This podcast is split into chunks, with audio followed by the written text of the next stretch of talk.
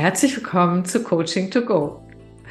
Ich habe heute mal wieder einen super spannenden äh, Gast. Und wenn ihr wissen wollt, worum das geht, was Thomas Robrecht uns mitgebracht hat, äh, Streitschlichten in einer Stunde. Und ich habe bei ihm ein Online-Webinar mitgemacht und war einfach nur geflasht davon. Ich kenne ja einige Methoden, aber die hat mich wirklich begeistert. Und du, Thomas, hast mich auch begeistert. Und weil ich gerne mit euch allen ähm, diese Dinge teile und finde, dass die Sachen in die Welt müssen, habe ich Thomas eingeladen, Interviewgast zu sein. Und du stellst dich jetzt gleich einfach bitte selbst vor. Ja, vielen Dank, Christa Marie. Das hat mich sehr gefreut, die Einladung, ähm, weil Streitschlichten in einer Stunde ist etwas, was sich erstmal ziemlich, ich sag mal, ehrgeizig oder sportlich, wenn nicht sogar unmöglich anhört in vielen Ohren. Und ähm, es ist aber tatsächlich möglich und deswegen freue ich mich, mit dir da heute drüber zu reden, ähm, weil das ist etwas, was in meinem Handwerkszeug als Mediator, als Coach, als Trainer fester Bestandteil geworden ist, nachdem ich ähm, aber vorher erstmal viele Jahre in der Industrie gearbeitet habe. Äh, dort habe ich Kunststoffe entwickelt für die Automobilindustrie und war beim Wissensmanagement und habe gemerkt, da muss ich irgendwas über Kommunikation lernen und bin so zur Mediation gekommen. Und das hat mich dann so angeflasht, dass ich dachte, das ist super gut, das ist so toll, das da will ich mehr von machen. Und ähm, habe dann daran so lange rumgefeilt, bis ich in einer Stunde Streit schlichten konnte. Und das war etwas, ähm, ist sehr schön, so für mich diesen Weg immer wieder zu reflektieren, weil der ist so selbstverständlich für mich geworden und so Interviews im Podcast helfen mir einfach nochmal diese Selbstverständlichkeit kognitiv noch mehr zu begreifen. Und deswegen freue ich mich darauf jetzt auf diese, auf diesen Austausch mit dir. Wunderbar, ich freue mich auch. Sind wir auch gleich beim Punkt, ne? Weil dieses Streitschlichten in einer Stunde, ähm, da fragen sich die Menschen tatsächlich wirklich, oh meine Güte. Und habe ich mich auch gefragt, als ich deine Einladung damals bekommen habe. Und genau das finde ich so spannend daran, dass es nämlich funktioniert und wir ansonsten bei dem Thema Konflikte ja immer so eine Schwere kriegen und so, boah, weil sie ja immer in der Regel emotionsgeladen sind und ach Gott, und bis die Leute sich dann kriegen, bis man überhaupt weiß, was da los ist und so weiter. Und wir alle kennen auch Mediationsprozesse und so, die auch einfach länger brauchen und länger dauern und so. Und da ist das schon so nach dem Motto, was fällt dem denn da ein, so, ne? Ja, und, ja. und ich weiß, wie viel Erfahrung von dir dahinter steckt, so, hinter dieser kühnen Geschichte und ja, Oh, genau. Genau, da sprichst du auch etwas an, was ich auch immer wieder erlebt habe. Ich habe 97, 1997 Meditation gelernt und ähm, ganz begeistert bin ich dann da rein und habe dann eben angefangen zu variieren, weil ich gemerkt habe, dass das, was ich im Seminar lernte, für mich erstmal völlig logisch und schlüssig war. Und als ich dann mit den ganz normalen Menschen gearbeitet habe, die also einfach nur mit beiden Füßen fest im Leben standen und von Mediation keine Ahnung hatten, da habe ich mir gedacht, Mensch, die muss ich erstmal in eine Mediationsausbildung schicken. Die halten sich an keine Regeln, ähm, die machen alles anders und das kann es ja wohl nicht sein. Und ähm, ich habe dann irgendwann gedacht, nee, das kann auch nicht funktionieren, dass ich die Menschen mediationsfähig mache. Ich muss vielmehr die Mediation menschenfähig oder gesellschaftsfähig machen. Und das mit der einen Stunde ist sehr gesellschaftsfähig, weil überall ist ein hoher Zeitdruck, ein hoher Stress und ähm, so auch Lust auf Drama, das haben die wenigsten Menschen. Und dann möchte man daraus, dann möchte man möglichst schnell etwas erreichen und ähm, ja, und das hat mich geleitet und da ist dann diese Methodik daraus entstanden. Ja, echt spannend. Und damit warst du natürlich auch ein Musterbrecher, ne? So äh, für deine Ausbilder oder Ausbildung und auch für manche Coaches und äh, so weiter. Und alle, die uns zuhören, ich kann sagen, es lohnt sich, diese Musterbrechung mal zuzulassen, ja. Ja, weil das so ein schöner frischer Wind ist.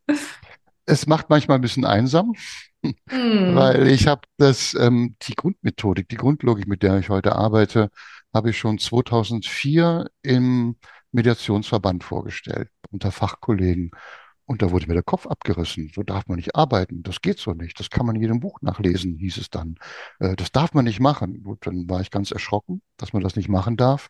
habe es aber heimlich weitergemacht. Und es hat sich gelohnt. So, ich glaube, jetzt haben wir echt neugierig gemacht, oder? Und vielleicht bevor wir richtig reinsteigen, ist tatsächlich so die Frage, wer kann denn Streit schlichten innerhalb von einer Stunde? Also Mhm. nur Mediatoren? Fragezeichen? Nee. Nee, das kann tatsächlich jeder machen, der Klarheit über seine eigene Rolle hat. Der also weiß, ähm, was ist meine Aufgabe, was ist meine Funktion, ähm, was passt zu dieser Aufgabe und Funktion und was nicht. Und mit dieser Klarheit können das sowohl Mediatoren machen als auch Führungskräfte, als auch ähm, Menschen, die nicht weisungsbefugt sind. Ähm, das ist also völlig egal. Ich bin überwiegend halt im Unternehmenskontext unterwegs und habe Mhm. genau mit diesen Zielgruppen zu tun. Und ähm, das kann jeder tun. Das kann jeder Auch machen. Das, Betriebsräte? ja, natürlich. Das können auch Betriebsräte machen. Das können Mhm. Projektleiterinnen machen. Also es gibt Eltern? da, ähm, wenn sie in ihrer Rolle klar sind, auch Ah, da ist es ja. wichtig, in ihrer Rolle klar zu sein. Und Mhm. Das ist ja gerade auch für Eltern die Riesenherausforderung, ähm, zu überlegen, wenn ich mit meinen Kindern streite, ähm, dann kann es ja sehr schnell passieren, dass ich als Elternteil selber in ein Kindheitsmuster verfalle. Und dann kann ich nicht mehr mich klar wie Eltern äh, verhalten, sondern dann fange ich auf einmal auch an, wie ein Kind zu agieren. Ähm, in der Transaktionsanalyse ist es sehr bekannt, wie Mhm. das dann da funktioniert. Ja. Und ähm, das ist dann, dann wird kein rollenkonformes Handeln möglich und dann wird es schwierig. Wenn ich Mhm. aber klar in der Rolle bleibe und mir immer wieder bewusst mache, was ist meine, ähm, wozu bin ich da? Was ist meine Aufgabe? Also jetzt nicht nur Eltern, sondern auch Betriebsräte, Mhm. Projektleiter, Führungskräfte, Mediatoren. Was ist mein Job hier und wie handle ich jetzt so, dass ich diesem Job gerecht werde? Mhm. Und mit diesem Bewusstsein kann jeder diese Methodik durchführen. Okay, wunderbar. Ich glaube, wir werden zum Thema, was du alles brauchst, um die Methodik durchzuführen, nochmal tiefer einsteigen. Mhm. Lass uns doch erstmal in den Ablauf einsteigen, dass alle ein Bild bekommen. Ja, Wie läuft denn so eine Streitschlichtung in einer Stunde ab? also ich achte in der, es fängt mit der Vorbereitung an. Und die Vorbereitung braucht, achte ich auf drei Aspekte, die gegeben sein muss. Ähm, das erste ist, es braucht widerspruchsfreie Ziele aller Beteiligten. Also die müssen sich einig sein, was sie wollen. Sie müssen einen gemeinsamen Leuchtturm haben. Und Was dieser gemeinsame? Leuchtturm könnte sein, ähm, wir wollen wieder gut miteinander kooperieren. Wenn es eine Seite sagt, ich will gut miteinander kooperieren und die andere sagt, nee, ich will aber nicht mit dir kooperieren, dann habe ich keine widerspruchsfreien Aufträge, dann kann ich damit schwer arbeiten. Da müsste man erstmal äh, herausarbeiten, wie sieht denn der gemeinsame Leuchtturm aus? Und ähm, das ist im Arbeitsleben, ist es die Kooperation. Wir wollen wieder miteinander kooperieren. Ähm, es kann aber genauso gut auch, wenn man jetzt an Trennungs- und Scheidungsmediation denkt, ähm, wo jetzt die Eltern sich trennen ähm, und nicht mehr kooperieren wollen, aber zumindest den Leuchtturm haben, wir wollen, dass es unseren Kindern gut geht. Wir wollen auch, wenn ähm, unsere Kinder heiraten, wollen wir uns bei der Hochzeit in die Augen sehen können zum Beispiel als Eltern. Dafür Mhm. muss man sich nicht unbedingt lieben, aber man muss sich respektieren ähm, in seinen Eigenarten. Und Mhm. dieses gemeinsame Ziel, das, das ist der Leuchtturm, den braucht es. Das ist wichtig. Wie wird das erarbeitet vorneweg? Weil das scheint mir sehr wichtig zu sein. Ich fand übrigens nochmal so, das auch so toll, dass du voraussetzt, dass auf der wirtschaftlichen Ebene, also im Führungs- oder Kollegenkontext, es eigentlich eine Voraussetzung ist, dass man Kooperationsbereitschaft mitbringt. mhm. Das ist, ähm, das ist etwas, was ja wirklich selbstverständlich ist, was aber oft vergessen wird. Ja, genau. Ja, Deshalb sage ich das. das wird oft vergessen und deswegen spreche ich es explizit an, weil Kooperation in Organisationen ist obligatorisch. Das ist nicht verhandelbar. Also ich kann nicht verhandeln, ob ich mit dem Kollegen arbeiten will oder nicht. Ich werde dafür bezahlt, einen Mehrwert in eine Organisation zu bringen. Und dieser Mehrwert beinhaltet, dass ich mit anderen Bereichen kooperieren muss. Das geht nicht ohne. Und wenn dann jemand der Meinung ist, ähm, ich will aber nicht mit jedem kooperieren, dann ist für mich die Frage, Ähm, wie gehe ich damit um? Und da habe ich ein klares Führungsverständnis, dass es da Grenzen braucht, ähm, die deutlich gemacht werden müssen, damit Menschen, die glauben, sie müssten in Organisationen nicht kooperieren, einfach nochmal im Klartext erfahren, das ist nicht verhandelbar. Mhm, genau, das sehe ich Also, ganz genauso. Und leider werden diese Grenzen nicht immer so klar und trotzdem wertschätzend. Also freundliche Stärke nenne ich das immer, ne? ja. Manchmal nicht so klar gesetzt. Und da, da wird so, und das, da entsteht viel Leid. Aber ich habe jetzt zwei Sachen gleichzeitig gesagt. Äh, wie ist das mit dem Leuchtturm? Äh, wer erarbeitet den oder wie geschieht das, dass der da ist, damit du sagst, ja, ich kann den Auftrag so annehmen? Mhm. Also es gibt ja unterschiedliche ähm, Ebenen von Auftraggebenden. Das ist einmal, oft werde ich angerufen von irgendeiner Führungskraft, Bereichsleitung oder Geschäftsführung, die sagt, da gibt es ein Team, das funktioniert nicht und ich möchte gern, dass es wieder funktioniert. Und ich fange immer am liebsten mit der höchsten Führungsebene an, die nur bestenfalls indirekt am Konflikt beteiligt ist.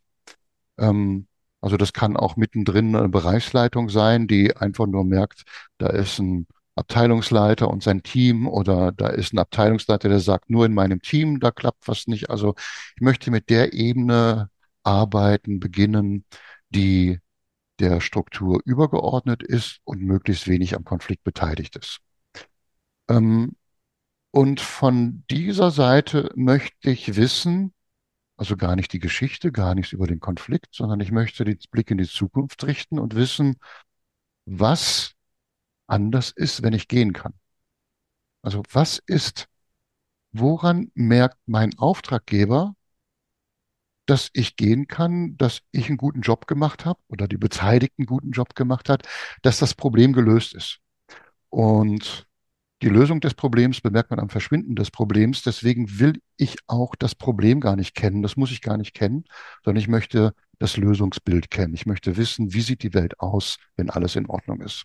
Mhm. Und diese Klarheit, wenn diese Klarheit hergestellt ist, das geht am besten über Handlungen. Wer macht dann was, wenn dieses Problem gelöst ist oder wer unterlässt was, wenn das Problem gelöst ist. Wenn diese Klarheit hergestellt ist, dann kann man diese Klarheit auch transportieren. Man kann auch alle anderen dann fragen, seid ihr mit diesem Bild einverstanden? Wollt ihr daran arbeiten? Seid ihr bereit daran zu arbeiten, dass es in Zukunft ein Betriebsklima gibt, wo alle glücklich sind? Ich mache es mal ganz, ganz pauschal. Ähm, und wenn die alle sagen, ja, wollen wir, dann ist das okay. Mhm. Dann habe ich einen Auftrag, der frei von Widersprüchen ist. Mhm. Es kann sein, dass es untergeordnete Ziele gibt, wo man sich vielleicht ein bisschen reibt, aber der große Leuchtturm, die Hauptrichtung, die muss stimmen. Mhm. Okay. Red ruhig schon mal weiter. Ich muss mal eben das Fenster schließen. Ja. Was ist der nächste ja. Schritt? Ich bin gleich wieder da. Ja, und wenn ich dann dieses, dieses Ziel habe, diese Klarheit habe, äh, wo soll es denn hingehen und das so beschrieben ist, dass es auch andere verstehen können, ähm, dann ist das erstmal die Basis, mit der ich anfangen kann, wo Menschen sagen können, ja, das will ich oder das will ich nicht. Ich möchte also potenzielle Widerstände, die es gegen ein Ziel geben könnte, schon kennen, bevor ich anfange zu arbeiten. Mhm. Und die sind ja dann außerhalb der einen Stunde, ne? Das ist außerhalb dieser einen Stunde. Mhm. Diese eine Stunde ist ähm, der eigentliche Streitschlichtungsprozess geht auch deswegen so schnell, weil vorher einige Hürden beiseite geräumt worden sind. Ah, was denn noch? Ähm, ein weiterer Punkt ist das, was ich vorhin schon sagte, dieses rollenkonforme Handeln. Ich brauche in Organisationen Führungskräfte, die gut in ihrer Führungskraft sind. Denn mit einer schwachen Führungskraft wird es kein starkes Ergebnis geben. Und ähm, nach dem Stärken-Schwächen-Paradox ist ja jede Schwäche nicht mehr als eine überdosierte Stärke. Und wenn zum Beispiel eine Führungskraft eine sehr große Stärke hat in Klarheit, in Forderungen, in klaren Ansagen, ähm, in rein objektiven Zahlen, Daten, Fakten, dann kann es sein, dass diese Stärke so stark ist, dass es die soziale Seite, wo es darum geht, mit Menschen zu agieren, Vertrauen zu bilden, ähm, Bedürfnisse und Wertschätzung aufzubringen, dass diese Seite von der Stärke überschattet wird. Und dann versuche ich mit einer Führungskraft, die in diesem Modus ist, ähm, ihr deutlich zu machen, dass diese Überdosierung der Stärke für ihr Umfeld möglicherweise eine Überforderung darstellt und dass sie es den Menschen in ihrem Umfeld leichter machen kann, wenn sie ein paar Tipps beachtet. Und wenn die Führungskraft diese Tipps wissen will, dann bin ich auch bereit, diese Tipps zu benennen. Und das wäre dann mal erstmal innezuhalten, erstmal zuzuhören, nachzufragen, bevor man gleich mit einer Antwort oder Reaktion kommt.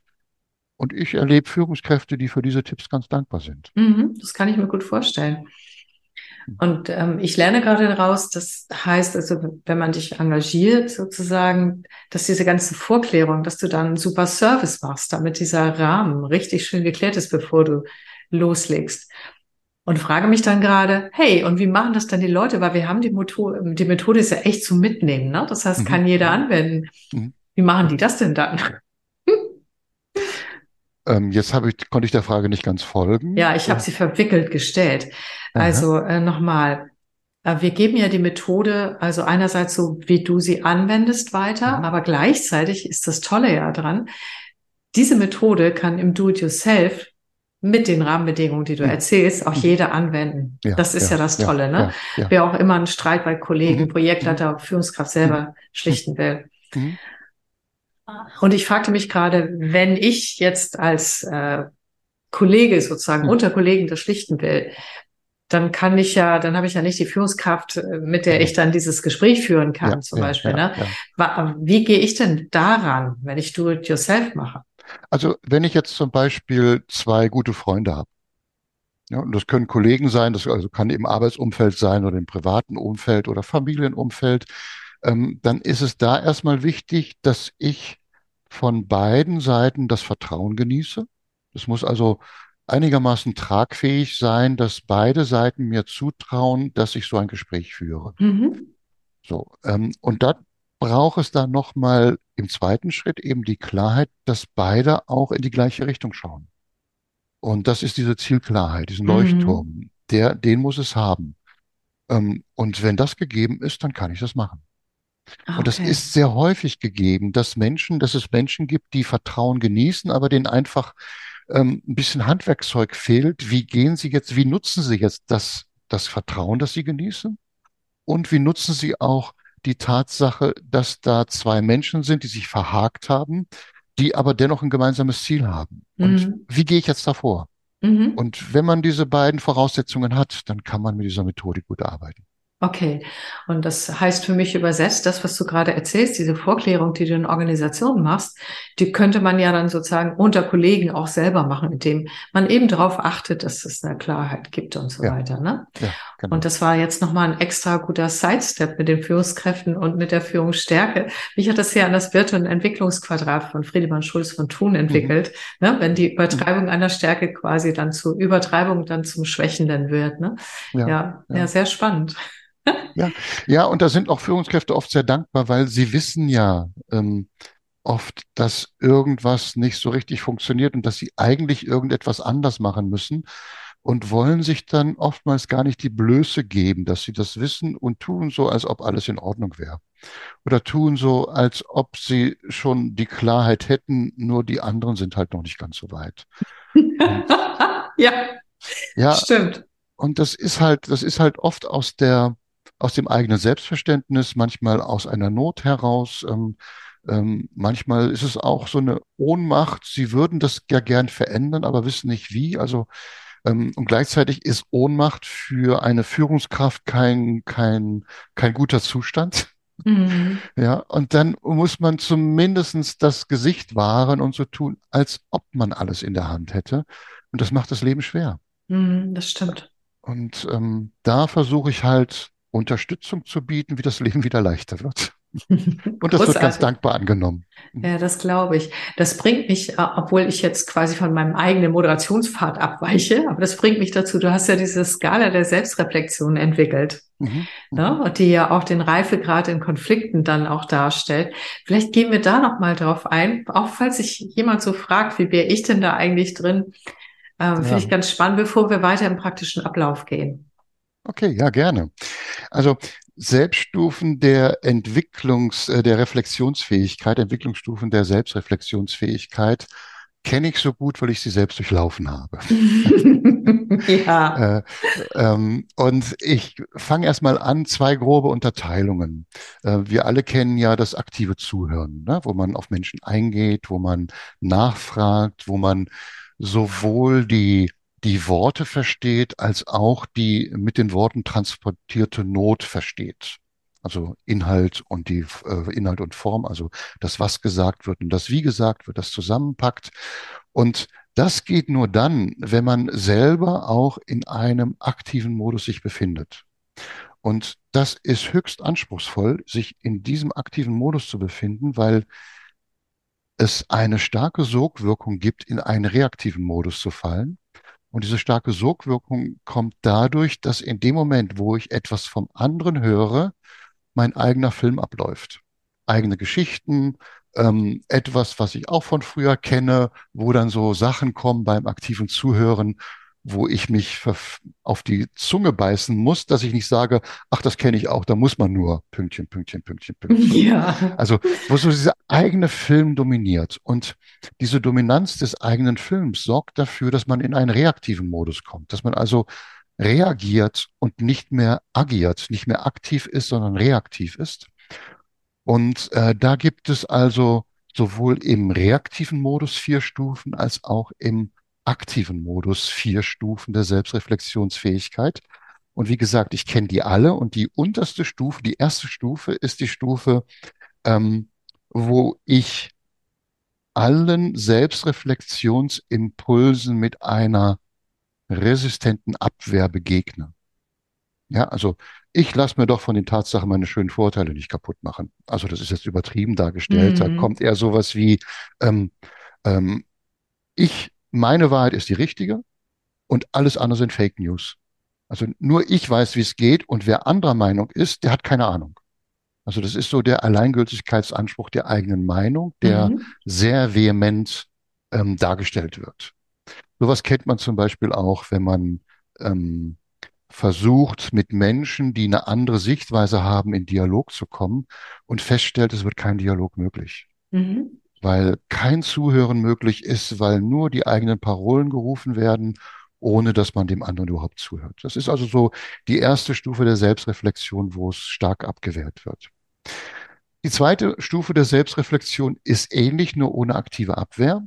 Da sagen sich die Menschen, na Selbstreflexion, wer es braucht, soll es machen, aber meins ist es ja nicht. Also ich brauche es nicht. Hm? Und äh, beide Stufen kenne ich von mir. Ja, es, ich merke auch, dass ich manchmal, wenn ich emotional angetriggert bin, viel schneller in solchen Stufen bin, als Ja. wenn ich im emotional entspannten Zustand bin. So, dann die dritte Stufe ist eine, wo man immer noch im reaktiven Modus ist, wo aber so die ersten Zweifel aufkommen, wo man so innerlich denkt, hm, vielleicht sollte ich ja doch mal drüber nachdenken oder meine Meinung mal hinterfragen. Aber dieser Gedanke macht dann so viel Angst, weil die, das, was dann stattdessen kommt, zu bedrohlich ist, dass man doch wieder schnell bei dem alten Vertrauten bleibt. Mhm.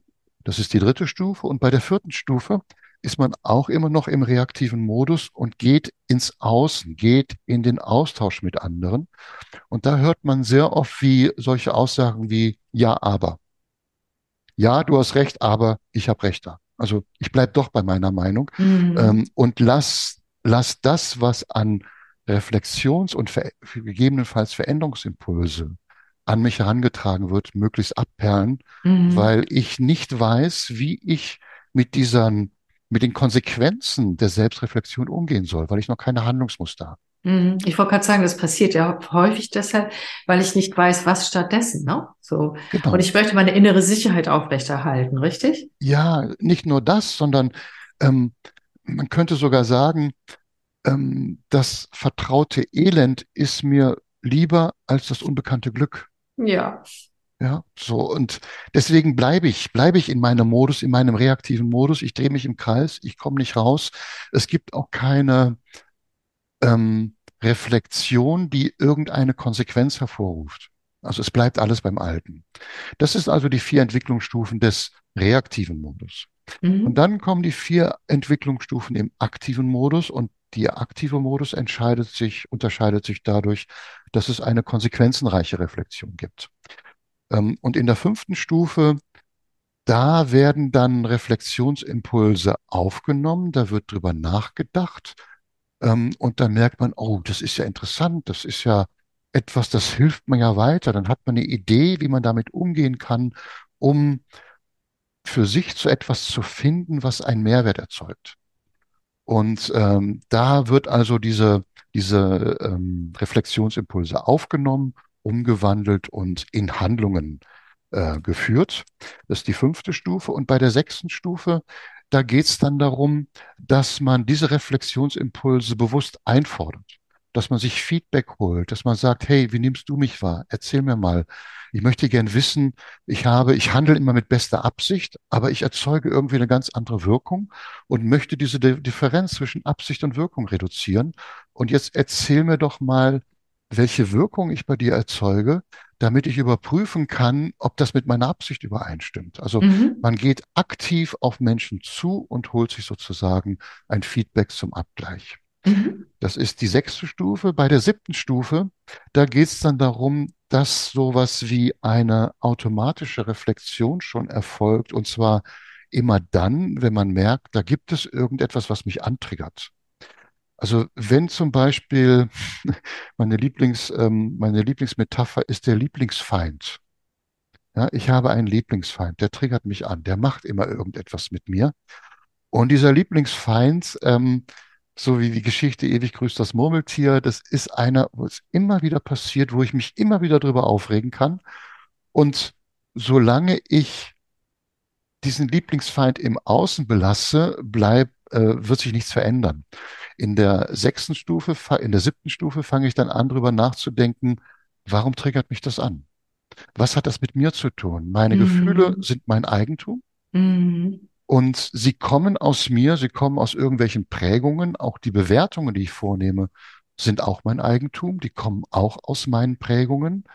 Und wie kann ich damit jetzt so umgehen, dass es mir besser geht? Mhm. Also dann wird der äußere Impuls, den mir jemand äh, gibt, nicht mehr zum bösen, bösen Menschen, sondern zu einem hilfreichen Spiegel, äh, Spiegelvorhalter meiner eigenen Entwicklung. Mhm. So also wie ein Zen-Meister oder wie so, ja, genau. ne, so der mit dem Stock kommt und ah, Moment, jetzt bin ich wach und äh, ja. ah, mein Trainingspartner.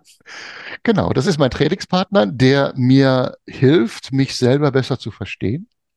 Und ähm, so bin ich meinen Lieblingsfeindin inzwischen dankbar, weil mhm, sie ja. mir immer wieder mich immer wieder daran erinnern ein, an ein Problem, das ich mit mir habe. Mhm. Ähm, und im Allgemeinen will ich an dieses Problem gar nicht erinnert werden. Aber wenn ich mich weiterentwickeln will und was Neues über mich lernen will, dann lasse ich mich gerne daran erinnern, in der, in der Gewissheit, dass dadurch eine Persönlichkeitsentwicklung entsteht, die mir mehr Souveränität und Halt und Bodenhaftung gibt. Mhm. Das finde ich was sehr Schönes, ähm, in diesem, diese Erfahrungen machen zu können, dass in der Arbeit mit den eigenen ähm, Emotionen in der Reflexion über die eigenen Emotionen, wo kommen die her, ich ganz viel über mich selbst lernen kann. Mhm. Und noch schöner ist es, wenn man einen äh, vertrauenswürdigen Menschen hat, mit dem man sich darüber austauschen kann. Mhm, ja. Dann schmort man nicht so im eigenen Saft. Ja, das stimmt. Ja. Und das ist, ähm, da ist man dann sehr gut ähm, beraten, auf dieser siebten Stufe Menschen zu haben, mit denen man sich darüber austauschen kann. Mhm. Ja, und die achte Stufe, das ist die, ähm, die ich auch manchmal erreiche, aber nicht immer. Nämlich das ist die, wo ich einen inneren Beobachter installiert habe in dem, was ich tue. Mhm. Ich handle, ich mache etwas und wie so eine, wie so ein Beobachter, der so hinten rechts ober mir schwebt, der schaut mich an und ähm, solange alles okay ist, solange mein Handeln stimmig ist, ist er ganz ruhig. Und wenn ich irgendetwas mache, was schräg ist, dann sagt er, Achtung, Vorsicht, der weckt mich dann. Ich muss dann kurz innehalten und überlegen, was ist jetzt hier los? Und dann fällt mir was ein, ähm, was mir dann auch wieder die Möglichkeiten gibt, anders zu agieren. Also das ist für mhm. mich so eine Art, ähm, äh, sowas wie eine professionelle Ins äh, Intuition, die da mit mir schwingt, ja. die dann in meinem Handeln äh, wie ein Autopilot erstmal unterwegs ist und wenn es brenzlig wird, mich dann weckt. Mhm. Und das ist sehr schön und sehr verlässlich, diese Wegfunktion zu haben, Mhm. die aber nur dann funktioniert, wenn ich selber auch gut ausgeschlafen bin. Also Ich wollte gerade sagen, weil das, die, die eine Stufen, über die du jetzt redest, die brauchen auch ein sehr gutes mit sich im Kontakt ja, sein ja, ja, und auch wahrnehmen können, sich selbst und anderen Signale. Ne? Also ja. ohne eine Selbstwahrnehmung ist dann Mhm. ein Selbstkontakt oder so, so äh, diese anderen Stufen nicht möglich. Ne? Ja, genau. Und Oder deswegen sage schwerer. ich, ja, und deswegen komme ich auch nicht immer in diesen Stufen. Ich merke Tage, wo ich zum, ich habe Tage, wo ich zumindest merke, dass ich in dieser Stufe nicht drin bin. Ja, immerhin. Ja. So, jetzt kommt die kleinen Mädchenfrage, großartig dargestellt. Ich fand das so schön erarbeitet. Man merkt, wie viel von dir da drin steckt und wie weise das ist. Jetzt kommt die kleine Mädchenfrage. So, heißt das jetzt, wenn ich moderiere, Kollegen, Führungskräfte, Betriebsrat, wer auch immer, ich, muss ich dann immer die acht haben, damit ich überhaupt moderieren kann nach der Methode, damit eine Stunde Streitschlichten funktioniert?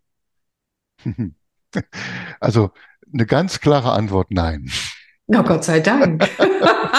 Weil, weil das wäre wirklich eine Überforderung. Ich Ja, es, ähm, ich weiß nur, je höher man auf den Stufen ist, desto leichter wird's. ja, Und ähm, wenn diese Form der Moderation, die, die Schritte, die ich nachher noch vorstelle, wenn die Umsetzung schwerfällt, dann lohnt es sich zumindest im Nachhinein mal drüber nachzudenken, warum ist mir das schwergefallen? Was ist der gute Grund dafür, dass ich da an der einen oder anderen Stelle, ähm, dass es mir da nicht so gut ging mit mir? Und je öfter man das macht, desto höher kommt man in diesen Stufen. Aber wie Trainingssache, gesagt, ne? ja, das Mhm. ist Übungssache, genau. Und gleichzeitig ist es aber auch kein, kein Dauerzustand. Also das variiert. Ne? Ich habe auch heute noch Stufen, ich kenne heute noch die Stufe eins. Ja, je nach Situation, da sage ich, hau ab, ne? Lass mich Wie menschlich, wie Ja, herrlich. das ist, äh, ja, das ist einfach so und da stehe ich auch zu und das, das will ich auch nicht anders haben, Mhm. ähm, weil ich so mir die Bodenhaftung erhalte. Ja, das stimmt. Die hast du ja auch wirklich. Ähm, und Kleinmädchen hat weitergedacht, aber die, die moderiert werden, die müssen nicht einen bestimmten äh, Modus schon erreicht haben, oder? Nein, also das ist genau das, was auch ähm, eine Erkenntnis auf meinem Entwicklungsweg dieser Methodik war, dass wenn ich die Mediation im klassischen, im klassischen Verständnis mache, wo ich an die Bedürfnisse rangehe, wo ich versuche, unter den Eisberg abzutauchen, herauszuholen, was da unten sich bewegt, dann erfordert das grundsätzlich ein, dass die Menschen in einen aktiven Modus kommen. Sie müssen in der Lage sein, darüber nachzudenken, warum triggert mich das dann jetzt an? Und dazu brauchen sie den aktiven Modus. Und Menschen, die im Konflikt sind und emotional angetriggert sind, in diesen aktiven Modus zu bringen, ist eine immense Kraftanstrengung. Mhm. Und dauert. Und das Mhm. dauert und das braucht Zeit. Und das Fatale ist, dass wenn, selbst wenn es gelingt bei einer Person, die schon, eh, dass sie schon in den reaktiven Modus, äh, in den aktiven Modus kommt, solange die andere noch im reaktiven Modus ist, reden die aneinander vorbei, verstehen sich nicht, was dann zur Folge hat, dass die Person, die schon im aktiven Modus ist, eine starke Sogwirkung in den reaktiven Modus erfährt, Mhm. weil sie Mhm. sagt, "Hm, was ist das jetzt? Bemühe ich mich hier so sehr? Und der Mhm. andere, der der erzählt da immer noch so einen Unsinn und ach, ich mag nicht mehr. Und dann Mhm. äh, kommt dieser, ähm, kommt diese Sogwirkung des ähm, reaktiven Modus Mhm. Und stark da zur kommen Wirkung. Bewertungen des Ganzen und so weiter und so fort, ne? Sich da rauszuhalten ist schwer, ne? Ja, deshalb ist auch mit ein Grund, warum ich das so spannend finde. Ähm, neben dem, dass ähm, mich so angesprochen hat, dieses Thema normalerweise äh, ist auch mein Credo in vielen Dingen die innere Haltung, äh, Mhm. kann Dinge verändern. Wenn wir die verändern, dann verändert sich auch unsere Außenwirkung, all das so. Ja. Und dein Ansatz ist, ist aber genau umgekehrt, nämlich, Mhm. und das finde ich so spannend. Das heißt, es braucht keine Änderung der inneren Haltung, Mhm. sondern des äußeren Verhaltens, um den Leuchtturm zu erreichen, sag ich mal, ne? Um das ganz kurz zusammenzufassen. Naja, das ist eigentlich auch meiner beruflichen Sozialisation geschuldet, ähm, weil ich nicht von, nicht mit äh, psychologischen Themen groß geworden bin. Und viele Modelle setzen ja genau darauf an, dass über die Ausprägung der Selbstreflexion, über das Nachdenken man dann in eine andere Haltung kommt, die dann die Handlung verändert. Also ähm, Haltung formt Handlung ist so der, der Grundsatz. Und mein erster Beruf ist Modellschreiner. Und ich habe in dem, Ja, ich habe in dem, als ich in der Lehre war, in einem kleinen Handwerksbetrieb, da gab es ähm, einen alten Meister, einen jungen Meister, einen Geselle und mich als Lehrling. Also ein Kleinstbetrieb. Und ich durfte das erste Jahr nur Grundfertigkeiten üben, sägen, hobeln, feilen, stemmen, ähm, alles, was da so zum Handwerk gehört. Und da habe ich gelernt, dass ich eine äußere Haltung einnehmen muss, um ein Werkzeug richtig zu führen, um mich mit diesem Werkzeug zu verbünden. Und wenn ich diese äußere Haltung, die man trainieren kann, wie stellt man sich hin, dass man ein Werkzeug richtig hat? Wie behält man den stabilen Stand auf dem Boden? Wie hält man die Arme? Wie führt man das Werkzeug? Das ist etwas, was rein auf der mechanischen Handlungsebene passiert.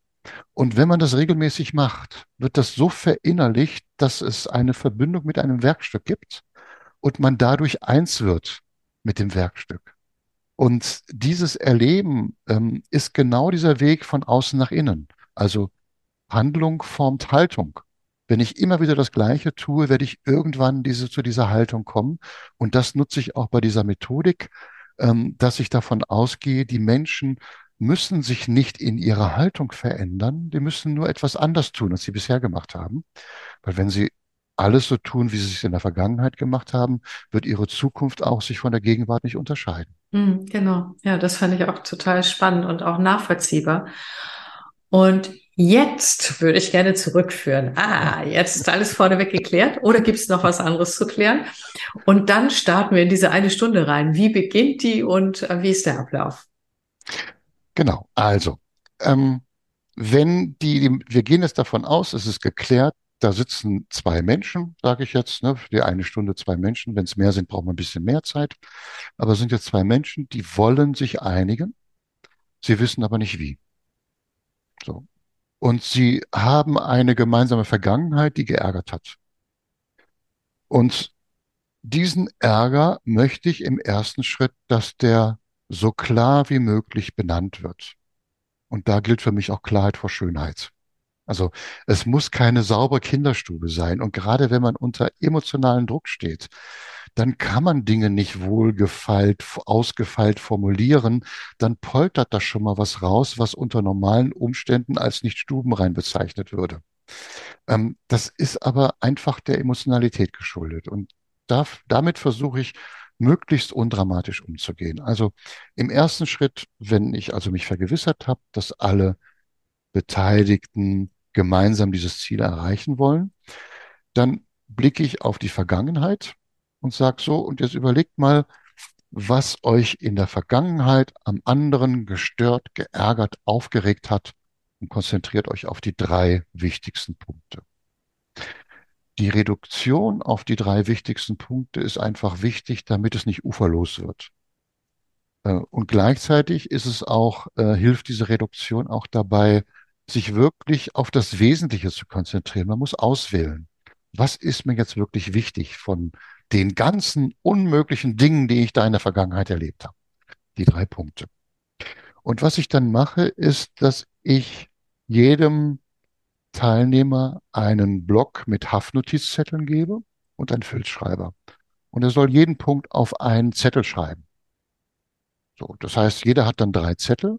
Diese Haftnotizblöcke, die sind da so 13 mal 7 Zentimeter so ungefähr groß und so selbstklebend auch. Das ist auch besser, als wenn man mit Moderationskarten arbeitet, weil ähm, wenn man so Menschen, die aufgeregt sind, mit Moderationskarten hantieren sieht, dann wird das manchmal richtig lustig, was man da zu sehen bekommt.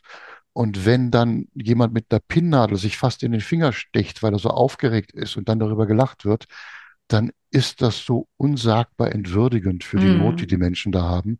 genau. Deswegen will ich sowas erst gar nicht erzeugen und arbeite nur mit Mm, Selbstklebezettel, die dann ähm, genau. Es viel einfacher handhabbar machen. Das zum Beispiel ist so ein ganz wichtiger Punkt, auch es möglichst so zu erleichtern, dass trotz dieser starken Spannung, Emotionalisierung, ähm, ja, das rund läuft, ne? Und Mhm. online machst du das ja auch wahrscheinlich dann über ein Miro oder ein Concept Board oder so, Über ne? Concept Board mache ich das, Ja, ja. genau. Mhm. Ja, weil Concept Board den großen Vorteil hat, dass man das so einstellen kann, dass jeder nur seine eigenen Karten bearbeiten kann. Sehr Bei schön. Miro oder Mural, da kann man leicht die Karten der anderen löschen oder wegschieben oder so. Und das kann man bei, und das ist dann, das kann dann weitere Konflikte erzeugen, selbst wenn Verstehe. es, wenn es unabs- Mhm. manchmal sind Menschen nur einfach ungeschickt in der Bedienung dieser Programme. Ja, Und wenn die dann versehentlich das von anderen löschen, dann hat man weiteres Konfliktpotenzial, was man überhaupt nicht gebrauchen kann. genau. Und deswegen arbeite ich da am liebsten mit Concept Board. Aber das nur am Okay. Rande. Mhm. Ähm, also wir haben dann eine, ähm, es hat dann jeder seine drei Zettel. Haftnotizzettel, hat das draufgeschrieben. Und jetzt ähm, komme ich mit einem Flipchart, das zwei Achsen hat. Und ich nenne, oben drüber steht unsere Belastungen. Und diese senkrechte Achse steht für die emotionale Belastung. Das heißt, je weiter der Zettel nach oben kommt, desto stärker ist die Belastung. Und je weiter der Zettel nach unten kommt, desto geringer ist die emotionale Belastung. Und auf der waagerechten Achse habe ich den Einfluss auf das Arbeitsergebnis. Das heißt, wenn der Zettel ganz nach rechts, wenn das, wenn der Einfluss auf das Arbeitsergebnis sehr groß ist, kommt der Zettel ganz nach rechts.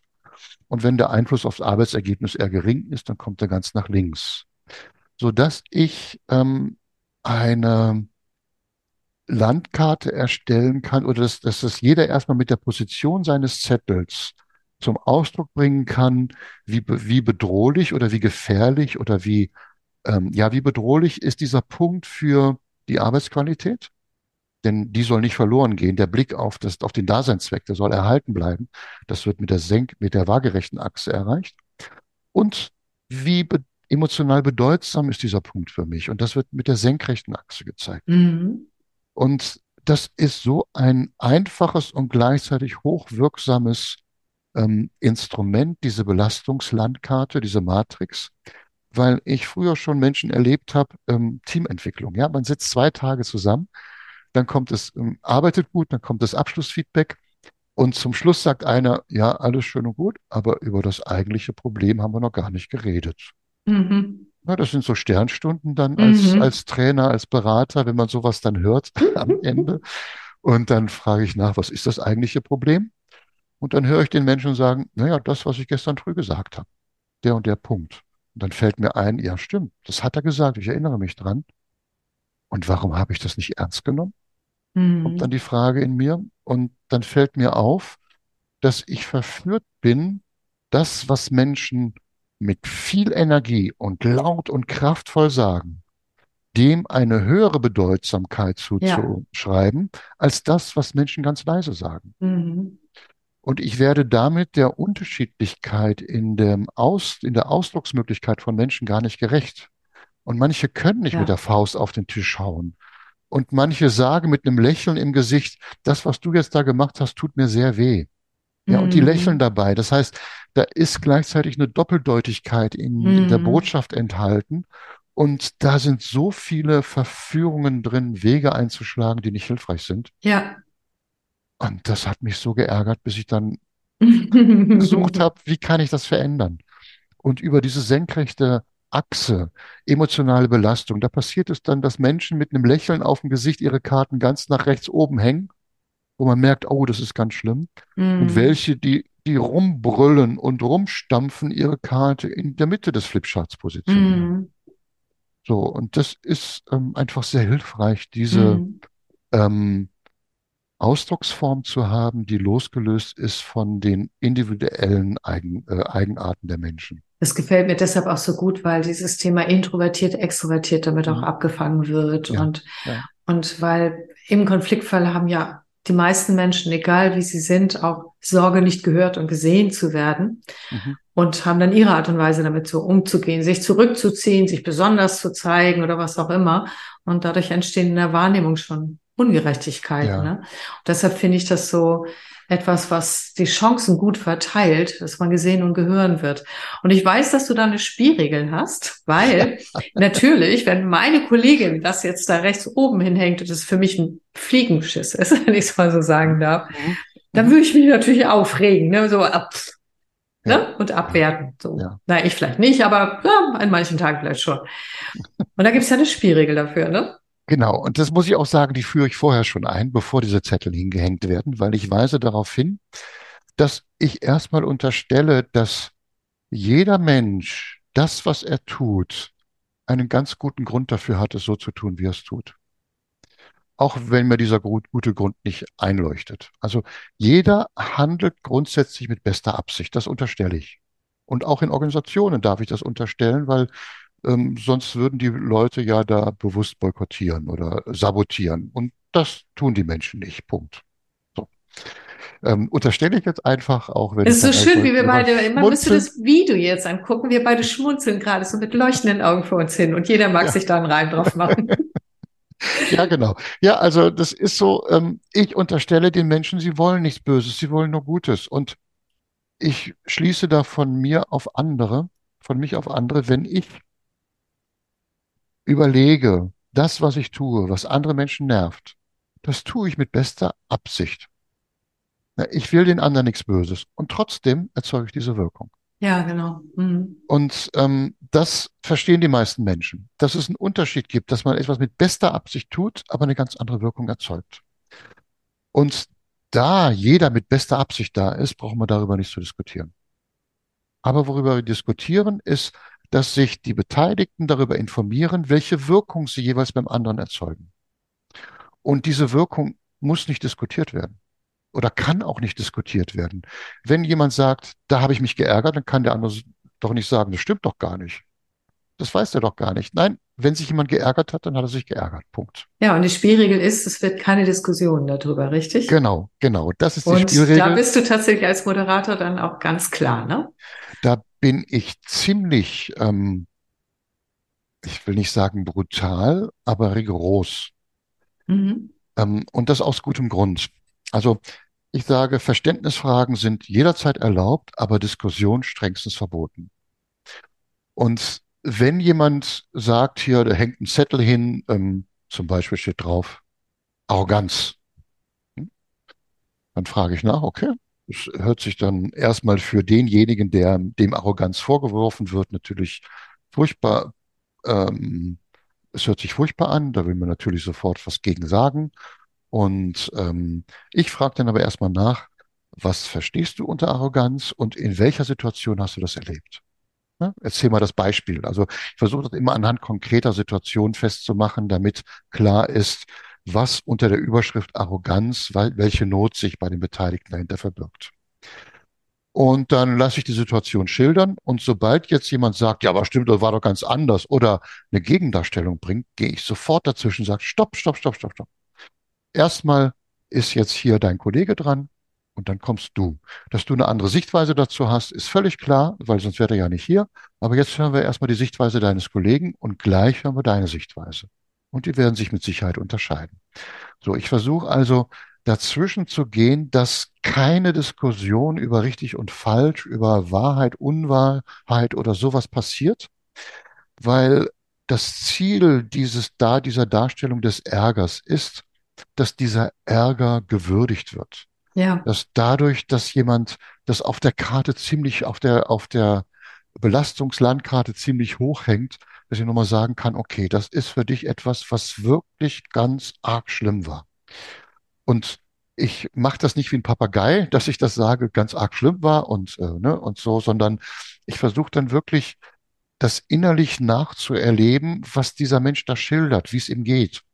Und in diesem Versuch, das innerlich nachzuerleben, in diesem Aufbau von Empathie, kommt etwas rüber, was dem anderen das Gefühl gibt, auch wenn er nur eine Karte dahin hängt, die hochhängt, dass er das Gefühl erhält, ja, mein Ärger wird gesehen und er darf sein. Und der wird hier nicht, ich muss meinen Ärger nicht verteidigen, ich muss mich nicht rechtfertigen dafür. Ich darf einfach meinen Ärger haben, so wie er ist, ohne dass irgendjemand was dagegen sagt. Mhm. Und das ist ganz wunderbar. Und für mich gehört das mit drin, wenn ich diese Dinge machen möchte, tatsächlich, dann brauche ich ein Stück weit auch diese Fähigkeit, mich emotional hineinversetzen zu können, um es nicht wie ein Papagei zu klappern. Da könnte man sich nämlich auch komisch bei fühlen, nach Motto, ja, ja, das ist jetzt Punkt drei auf der, der Liste der Moderation, ja, aber ich werde doch nicht wirklich, ne? So, mhm. es geht ja dieses sich wirklich, ja, tatsächlich es so rüberzubringen, dass der andere spürt, das ist in Ordnung. Ne? Ja. Du wirst wirklich gesehen und gehört. Und das ist wirklich eine große Fähigkeit, das zu können auch. Und wenn man es übt, wenn man viele Konfliktmoderation macht, und dazu möchte ich alle einladen, macht das mehr, wir brauchen das in der Welt. Ja, ja, ganz sicher.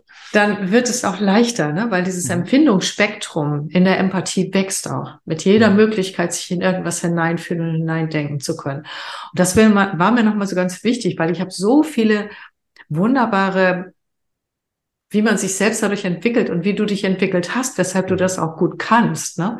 Und auch gut vermitteln kannst in Ausbildung. Das habe ich, habe ich nah, habe ich gefühlt. Und das ist zum Beispiel jetzt ein Punkt, der steht nicht auf der Liste. Ne? Ja, Thomas. Ja, ja, Aber der gehört dazu. Ja, ja, du, das stimmt, weil es ist tatsächlich, ähm, jetzt wo du es sagst, komme ich nochmal drauf, wird es mir nochmal bewusst. Ähm, es braucht einen guten Zugang zu den eigenen Gefühlen. Genau. Also ein guter Zugang. Ich, ich weiß, dass ich ähm, sehr stark trauern kann, dass ich sehr wütend sein kann, dass ich mich richtig freuen kann wie ein kleines Kind ähm, und dass ich auch aggressiv sein kann. Und ähm, ich liebe diese Zustände, weil sie ein, egal welcher dieser Zustände, ist immer ein Ausdruck von Lebendigkeit. Und das war nicht immer so. Das habe ich mir auch erst erarbeiten müssen, weil ich eigentlich ähm, von klein auf gelernt habe, ähm, sowas wie, ach, du musst doch nicht traurig sein. Mhm. Oder jetzt reg dich doch nicht auf. Mhm. Oder musst doch keine Angst haben. Äh, sei doch nicht wütend. Sowas. Ja, also ich habe immer wieder gelernt, Gefühle dürfen nicht sein. Ähm, und damit, wenn man diesen Grundsatz, Gefühle dürfen nicht sein, so verinnerlicht, dass er handlungsleitend wird, dann nimmt er das Leben. Total. Und gleichzeitig ist das in unserer Gesellschaft sehr verbreitet. Leider ja. In dieser Art das Leben zu nehmen. ja. Sehr schön ausgedrückt, ja. Ja, ja und ähm, das ist das, wie, äh, wo, wo ich entgegenwirken möchte in dieser Belastungsmatrix, dass ich deutlich machen will, alles das, was du erlebst, hat seine volle Berechtigung. Mhm. Du musst es nicht gegen Anfeindungen verteidigen. Das tue ich für dich. Und deswegen, wenn jemand dazwischen redet, gehe ich rigoros dazwischen. Ja, Einfach nur unter dem Aspekt, ich will, dass du, Mensch, mit deinen Gefühlen nicht entwürdigt wirst, weil das mhm. kennst du das ist der Treibstoff für Konflikte. Immer wieder diese Entwürdigung von mhm. dem, was Menschen wichtig ist. Mhm. Gefühle sind Ausdruck von dieser Wichtigkeit. Ja, stimmt. Und ähm, deswegen möchte ich da einen Rahmen schaffen, der es sichert. Und je mehr das gelungen ist, desto leichter ist die verschüttete Kooperationsbereitschaft wieder freigelegt. Genau, das ist der Punkt. Darf ich dich noch mal ein bisschen challengen? Ja. Wir haben es ja vorher auch abgemacht, ne, dass ich dich im Gespräch führen, aber auch quer führen darf. Kannst du auch Ohnmacht, Hilflosigkeit? Kannst du das ja. auch? Ja. ja. Ne?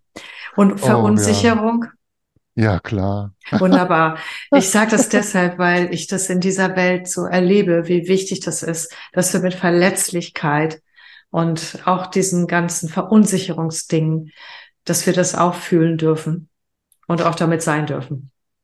Also wenn man sich das Weltgeschehen angibt, dann komme ich genau. permanent in so einen Modus. Ja, genau. Das vertiefen wir jetzt nicht, ne? Aber, ja, aber, aber ich will, ja, ja, genau, das, deshalb ja. spreche ich es ja auch an. Ich glaube, deshalb ist mein Herz gerade auch angesprungen, hatte ich das gefragt. Und ich sehe das auch gerade in deinen Augen. Das ist so, das äh, toucht mich auch gerade richtig. Ähm, ähm, und genau deshalb spreche ich es an, damit das alle hören, wie, dass es so wichtig ist, dass auch zuzulassen und zu können.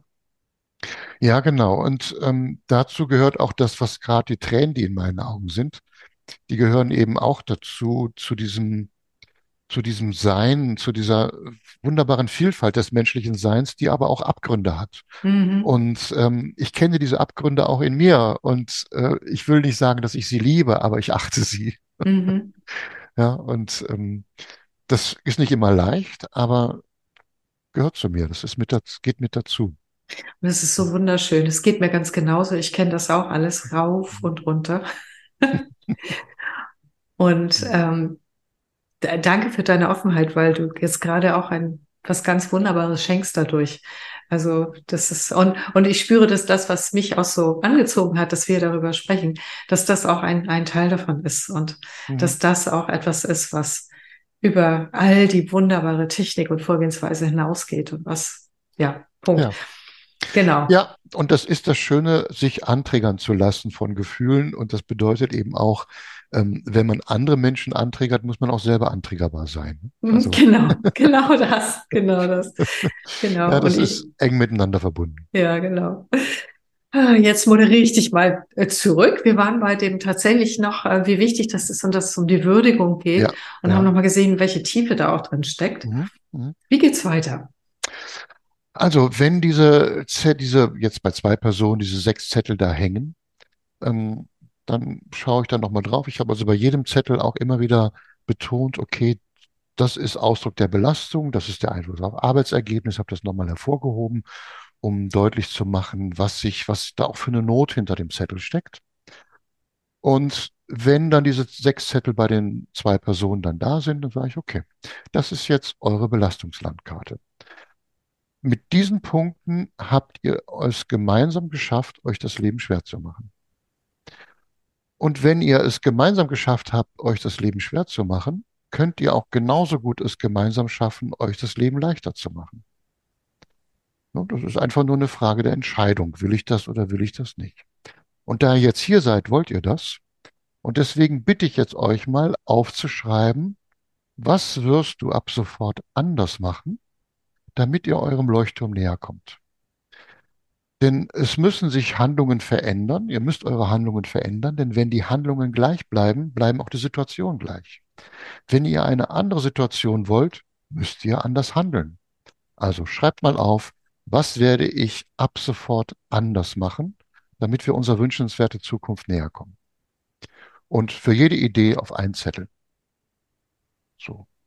Und dann werde ich oft erstmal ganz ungläubig angeschaut, weil diese einfache Logik ähm, so klar klingt und so schwer umsetzbar ist. Mhm. Ja? Ähm, logisch kann das jeder, kognitiv kann das jeder nachvollziehen, aber emotional ist es nicht so einfach.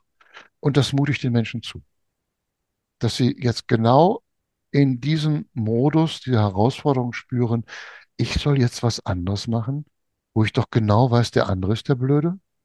Wieso ich? Nur wenn beide denken, wieso ich, dann bleibt die Situation gleich. Also muss man anfangen. Und ich schaue dann beide ganz, ganz ermutigend an, ähm, so nach dem Motto, ihr schafft es schon. Ne? Ihr habt Mhm. da geschafft, da reinzukommen, dann schafft ihr auch da rauszukommen. Mhm. Ähm, überlegt mal einen Moment. Und dann muss nur einer anfangen zu schreiben, dann setzt das den anderen so, un so unter Druck, dass er auch anfängt zu schreiben. Und je mehr vorher, je besser vorher die Emotionalität gewürdigt wurde, desto größer ist an dieser Stelle die Kooperationsbereitschaft. Das ist immer wieder faszinierend zu sehen, wie leicht es dann wird, Menschen, die sich vorher vor fünf Minuten noch die dicksten Klöpse an den Kopf geworfen haben, wie die dadurch, dass die Gefühle nicht entwürdigt wurden, sondern dass die Würdigung der Gefühle Erfolg hatte, wie die auf einmal in einen Modus, in einen Kooperationsmodus kommen und dann Ideen bringen. Und da geht mir immer das Herz auf, wenn ich das Das erlebe. glaube ich. Und das Ja. Spannende ist, um das nochmal zu betonen, sie sind ja nicht von dem anderen Gegner für die Gefühle gewürdigt worden, sondern von dir in deiner Rolle. Mhm. Und es funktioniert. Es öffnet was. Das ist so faszinierend. Und ich kann das nachvollziehen. Ich kenne das auch, wenn ich Mhm. Dinge moderiert habe und für Würdigung gesorgt habe, was dann geschieht und wie leicht das auf einmal wird. Und Mhm. ich weiß genau, mir geht das Herz auch jedes Mal auf. Denke, wow, ich weiß genau, was du meinst. Ja, das ist, was süchtig macht in meinem Beruf oder in Das unserem glaube ich. Beruf. Ne? Ja, Wenn man genau. sieht, dass da Kooperationen wieder möglich werden, auch ohne, dass man jetzt anstrengende Bedürfnisergründungen vorgenommen hat. Ähm, und das, das ist genau der Punkt, weswegen ich denke, das sollten viel mehr Menschen machen, weil das auch eine Art, ähm, ja, ganz viel individuelle Friedensarbeit ist, ne? Wenn man es mal Ja, im übertragenen Sinne ja, sieht. definitiv. Genau. Ja, Ja, und der, der größte Frieden ist ja der, der erstmal in einem selber sich entwickeln muss, weil der Weltfrieden ist nur eine Spiegelung davon. mhm, sehe ich auch so. Ja, Genau. ja, also ähm, dann schreibt jeder seinen Zettel auf und dann hängt ein Flipchart da, wo ich auch vorher so einen Zettel mit den Namen hinschreibe. Dass jeder so seinen Zettel zu seinem Namen hängt. Das allein diese, diese Gestik, wenn ich aufstehe, sehe da meinen Namen, hänge ein Handlungsangebot, so nenne ich das, Handlungsangebot dahin zu meinem Namen, hat das eine hohe Verbindlichkeit. Weil da steht mein Name und da steht mein Zettel und ähm, manchmal, also die, manche Beteiligten sagen äh, mir dann, das ist ihnen erst hinterher bewusst geworden, was sie da eigentlich gemacht haben. Mhm. Aber dann konnten sie nicht mehr zurück. Und es braucht auch manchmal, um aus so Problemtrancen rauszukommen, braucht es manchmal kleine Schubser. Mhm. Ja, das ist sonst so, das geht nicht so mit Sanftheit und äh, manchmal muss man ein bisschen ähm, unterstützen dabei. Mhm. Ja, so, und manchmal ein bisschen mehr, manchmal ein bisschen weniger, so, aber dieses, diesen Rahmen zu setzen, dass jemand, dass man jemand auffordert oder ein bisschen in eine Richtung schubst dabei, ähm, die in die Richtung Kooperation geht, das darf natürlich nicht, nicht übergriffig werden, also so eine Art Zwangsbeglückung, das wollte ich jetzt nicht tun, sondern ähm, Hilfestellung, diesen inneren Schweinehund zu überwinden, Mhm. ähm, obwohl der andere ja so blöd ist, dass man trotzdem etwas Gutes tut, so. ne? Aber du machst, gehst nicht so weit, dass du Vorschläge machst, was du tun könntest, ne? Also ich würde das nicht grundsätzlich ausschließen, dass ich sowas mal, dass es Situationen gäbe, wo ich sowas tun würde. Wahrscheinlich eingepackt in ein paar absurde Vorschläge, sodass die Menschen immer noch eine Wahlmöglichkeit haben. Mhm. Also ich bin ja sehr verf oder ähm, meine Rolle ist sehr aus Sicht der Beteiligten sehr geeignet dafür, sie zu verführen, Dinge, die ich sage, anzunehmen. Mhm. Ähm, und wenn sie das tun, könnte das erstmal schön sein, nur wenn es im Alltag nicht tragfähig ist, dann hat es nichts gebracht. Ja, genau. Das heißt, sie müssen selber auch die Verantwortung dafür übernehmen und ähm, Genau. deswegen ähm, neige ich eher dazu, keine Lösungsvorschläge zu Mhm. machen. Ich, äh, Thomas, ich will dich nicht unterbrechen, aber das ist nämlich extrem wichtig, dass du das sagst, weil tatsächlich äh, diese Verführung so groß ist, auch vielleicht, weil Mhm. der die Hilflosigkeit noch nicht ganz überwunden ist an der Stelle und dann nimmt Mhm. man einfach alles und dann spürt man irgendwann später die Diskrepanz. Und ich sage es deshalb auch, wir, wir machen das ja auch für Führungskräfte, dass die auch zwischen Kollegen äh, Streit Mhm. schlichten können. Und ich weiß, dass viele Führungskräfte dann wenn jemand ähm, Schwierigkeiten hat, das selber zu formulieren oder so, dass sie dann hilfreich beispringen möchten Ja, ja, und äh, auch aus guter Absicht, aber leider ähm, zu früh dann oft ähm, äh, etwas unterbinden dadurch, indem sie dann Vorschläge Mhm. reintun. An einer Mhm. späteren Stelle, wenn alles nicht geklappt hat, können sie das ja auch gerne wieder machen, ne? Mhm. die Rolle Ja. als Führungskraft. Aber in der Moderation ist schlecht. Und es durchbricht für mich tatsächlich auch, wobei es mag Situationen geben, wo es okay ist, dieses wunderbare Prinzip, was da in dem Ganzen drin steckt, nämlich du traust die vollkommene Selbstverantwortlichkeit den Menschen Mhm. zu und mutest ihnen das auch zu Mhm. für den Konflikt, die Konfliktlösung und wie wir sehen, den Transfer auch. Und das finde ich an der Geschichte auch noch so charmant. Naja, und ich bin auch schon bei Gruppen so weit gegangen, die in ein, wo Gruppen in einem Modus waren, wo sie voll in der Opferrolle waren. Ähm, und ich sie dann gefragt habe, so, was machen Sie ab sofort anders? Oder was macht ihr ab sofort anders? Ähm, dass ich dann ganz entgeisterte Blicke erhielt und offene Münder sah und dann die Aussage hörte, wieso? Was sollen wir jetzt anders machen? Dafür bist du doch da, uns zu sagen, was wir Ja, jetzt machen sollen. genau. Ja? Genau. So, und da komme ich dann wirklich mit der paradoxen Intervention und sage den Beteiligten dann, und das sind auch Dinge, die mir dann Freude machen, obwohl sie für die Beteiligten erstmal sehr drastisch sind. Ich stelle mich dann hin und sage, boah, wenn ich jetzt hier anschaue, wie eure Situation ist, was ihr für Nöte habt, in welcher Welt ihr lebt, dann kann ich euch nur sagen, ich bin so froh, nicht in eure Haut zu stecken. Ich hatte keine Ahnung, wie ich da rauskommen soll. Und das erzeugt erstmal Entsetzen. Wie kann der denn sowas sagen? Und gleichzeitig äh, stimuliert das die Selbstheilungskräfte. Ja, genau. Ich habe das auch schon gemacht. Auch schon im Coaching gesagt, so, also das ist ja alles so schlimm. Ich kann Ihnen als Coach leider nicht helfen. Wir Ja. müssen es jetzt hier wahrscheinlich abbrechen. So, Ja, ne? ja, ja, ja, so, oder ja. haben Sie noch irgendeine Idee? Ja, genau. Genau. Also dieses, äh, diese Erwartungshaltung, da kommt jetzt jemand, der soll alles wieder heile machen, die ist ja in einer Konsumwelt sehr verbreitet. Ne? Mhm. Also ich kenne das überall her. Ich habe einen Warenkorb, da packe ich rein, zahle, fertig. Und so hätte ich das bei der Beratung auch gern. Mhm. Ja, ich gehe in den Warenkorb, einmal Lösung gekauft, fertig, umgesetzt, Welt ist in Ordnung. Ja, und die funktioniert halt nicht so. Das Ja, geht halt genau. nicht. Und deswegen braucht es da manchmal ähm, ein bisschen drastischere Formen. Ja, aber wenn Wunderbar. dann diese Selbstheilungskräfte dann wieder aktiviert sind, dann geht's wieder weiter. Das ist dann. Genau. So, und dann haben die tatsächlich alle was geschrieben, was sie machen wollen. Wie geht's dann weiter? Dann sage ich, okay, jetzt kann es natürlich sein, dass bei dem, bei den Angeboten jetzt jemand das Angebot des anderen vermisst hat. Dass jemand jetzt gesagt hat, hm, jetzt wäre es doch schön gewesen, wenn er oder sie diese oder jenen Punkt noch aufgeschrieben hätte. Hat er aber nicht oder hat sie aber nicht. Und deswegen kann man sich etwas wünschen Wie viel, wie viel kann man sich wünschen? Ein oder drei? So viel man mag. Man kann sich jetzt vom anderen was wünschen, ähm, aber mit dem Hinweis, ähm, dass ein Wunsch, die Benennung des Wunsches noch nicht gleichzusetzen ist mit der Erfüllungsgarantie. Das ist zwar selbstverständlich, aber oftmals wird das unterstellt. Jetzt habe ich mir was gewünscht, jetzt musst du das gefälligst auch tun. Mhm. Ähm, das hängt auch sehr viel damit zusammen, dass in als sozialverträgliche Verhaltensweisen Menschen sagen, wenn sie etwas wollen, ich würde mir wünschen, dass. Und wenn man sowas auch im Familienkreis erlebt hat, dass ein Wunsch als, An als eine Anweisung als Wunsch getarnt worden ist, dann ähm, hat das etwas sehr Zwiespältiges. Und deswegen weise ich darauf hin, dass es keine Erfüllungsgarantie gibt für den Wunsch und dass derjenige, an den der Wunsch gerichtet ist, die alleinige Autonomie hat zu entscheiden, ob er diesen Wunsch erfüllt oder nicht. Mhm. Und damit er die Entscheidung treffen kann, muss er von diesem Wunsch erfahren, weil sonst kann er die Entscheidung nicht treffen. Mhm. Also schreib mal auf, was ich mir von dir wünsche. So, und das dürfen, und da gibt es keine Wunschbegrenzungen. Aber oftmals sind es nicht mehr so viele Sachen. Das sind, es sind eins, höchstens zwei Dinge, die dann noch benannt werden, ähm, die dann wirklich noch gefehlt haben. Ja, und dann werden die aufgeschrieben. Und ähm, wenn die dann dastehen, ich vers versuche immer Verständnisfragen zu klären, aber keine Diskussion.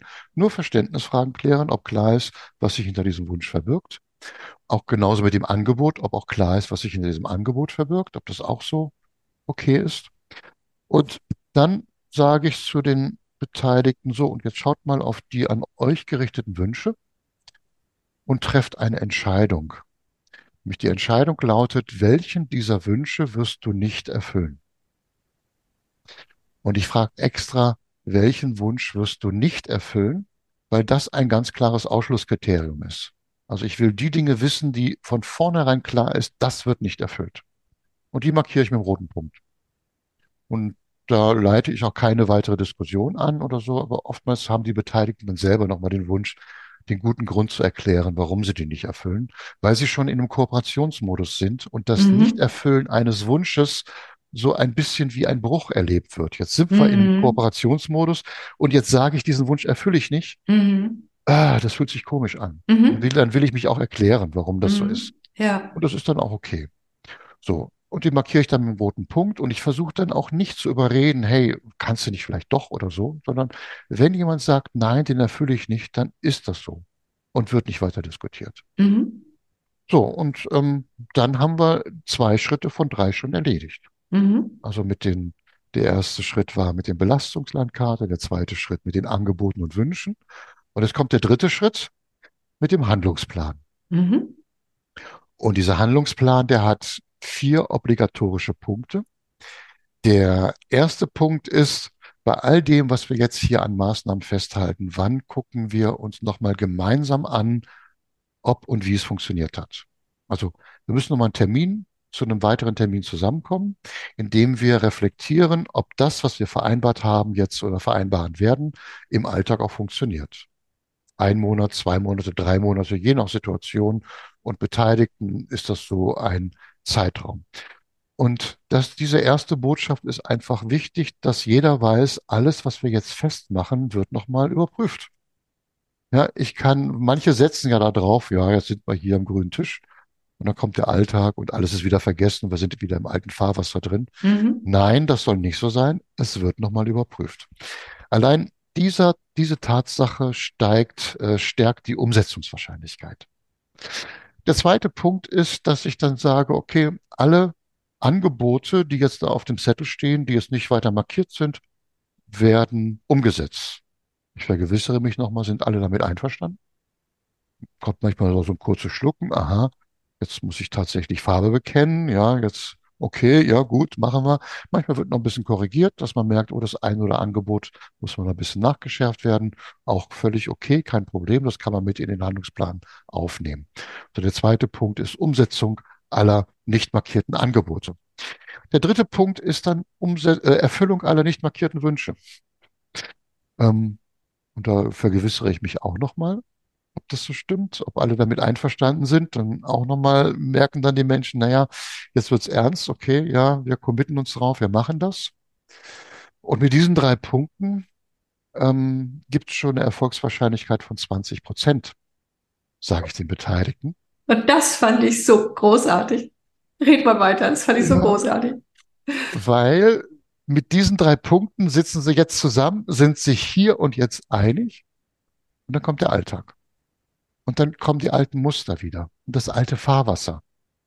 Und dann merkt man auf einmal, einer merkt, oh, der andere hält sich nicht dran. Und das macht er vielleicht ohne böse Absicht, sondern weil er gerade im Stress ist. Weil gerade irgendwie eine Laus über die Leber gelaufen ist oder sonst irgendwas. Also ohne böse Absicht hält er sich nicht dran. Und dann kommt beim anderen das bekannte Interpretationsmuster, so ein Blödmann. Wusste ich doch. Kann man ja alles in die Tonne stampfen, was er da vereinbart haben. Jetzt halte ich mich auch nicht mehr dran. Und zack, ist das alte Muster wieder da. Also deswegen ist die Erfolgswahrscheinlichkeit mit diesen drei Punkten nur bei 20 Prozent. Ich vergewissere mich nochmal, ob die Beteiligten diese Einschätzung teilen und ich habe noch nie Widerspruch erlebt. Mhm. So, und dann weise ich darauf hin, es gibt aber eine Chance, wie ihr die Erfolgswahrscheinlichkeit auf 80 Prozent erhöhen könnt. Und damit sind wir beim vierten Punkt, eine gegenseitige Erinnerungspflicht. Sobald einer von den Beteiligten, der Erste, der merkt, der andere hält sich nicht dran, hat die Pflicht, den anderen darauf hinzuweisen. Weil nur so geben sich die Beteiligten die Chance, eine neue Zukunft zu gestalten Ja. aus den eingefahrenen Mustern rauszukommen. Sie müssen aufeinander zugehen, weil diese eingefahrenen Muster haben eine starke Sogwirkung. Und es braucht eine starke Gegenkraft, um da rauszugehen. Mhm. Und das ist der- der Wille und das Commitment, diese gegenseitige Erinnerungspflicht zu nutzen. Die macht aber nur dann Sinn, wenn alle der Beteiligten bereit sind, das zu tun. Mhm. Und ich weise dann auch darauf hin, wenn einer jetzt von euch sagt, nein, das tut er nicht, dann streiche ich diesen Punkt und dann reduziert sich eure Umsetzungswahrscheinlichkeit von 80 auf 20 Prozent. Das ist auch wieder Druck, den ich da aufbaue. Ja. Und das mache ich aber mit bestem Wissen und Gewissen, auch mit bestem Gewissen, weil ich auch von mir selber weiß, wie stark der innere Schweinehund sein kann, der die Ja. alten Muster pflegen will. Ja. Und der braucht eine Gegenkraft. Das geht nicht Mhm. anders. Definitiv. Ja. Und deswegen geht's mir mit dieser, mit diesem Druck, den ich da aufbaue, sehr gut, weil ich auch in den Rückmeldungen bei dem Review-Termin immer wieder höre, wie hilfreich das war. Also Wow. Ja. das, ähm, das gibt mir, das stärkt selber meine innere Erlaubnis, diese, diesen ungewöhnlichen Schritt und diesen ungewöhnlichen Druck aufzubauen, weil die Beteiligten es mir danken. Und das ist schön. Ja, das finde ich total schön. Und jetzt kommt, äh, ich war ja mal Steuerberaterin, bevor ich äh, dieses alles, was ich jetzt bin, war. Es kommt dieser Teil, wenn du äh, mal gefühlt auf deine Mediation guckst und dem Nachschautermin, wie viel Prozent würdest du sagen, waren erfolgreich? Das heißt tatsächlich, sie hat sich was verändert. Hm. Also, ich scheue mich jetzt zu sagen 100 Prozent, weil das unglaubwürdig klingt. Aber Aber es ist so, oder? es ist so, ja. Cool, das wollte ich hören, weil ich, also wenn ich das so mitfühle mit all dem, was ich bin, was ich weiß, was ich schon erlebt habe, denke ich, wow, ja. Und, und ich möchte, dass du das sagst, weil, weil ich möchte, dass Menschen aus diesem Gefühl, wir kommen aus dem Konflikt nicht raus, rauskommen. Ja, klar, das, ja, gut, ich meine, das ist eine, eine Frage des Willens. Wenn jemand etwas will, dann schafft er das auch. Genau. Das glaube ich auch. Und ich finde es großartig, wirklich. Und ähm, damit hast du eine große Tür geöffnet. Und wir sehen aber, glaube ich, auch, jede, jede, die zugehört und mitgefühlt hat, weiß, ja, ähm, super Handwerkszeug und da steckt schon noch eine ganze Menge dahinter, ja. So, vielleicht ja. kannst du als Zusammenfassung, weil ansonsten wären wir jetzt, glaube ich, auch schon am Podcast-Ende, nochmal was Zusammenfassendes oder auch Ermutigendes mitgehen, damit mehr Menschen das einfach tun, was du tust, damit wir mehr Frieden kriegen. Also das ist etwas, danke, dass du das sagst, weil das möchte ich grundsätzlich mitgeben, auch in den Ausbildungen. Ähm, es, ich höre sehr oft in Ausbildungen, dass Menschen sagen, oh, das kann ich noch nicht und trauen sich nicht.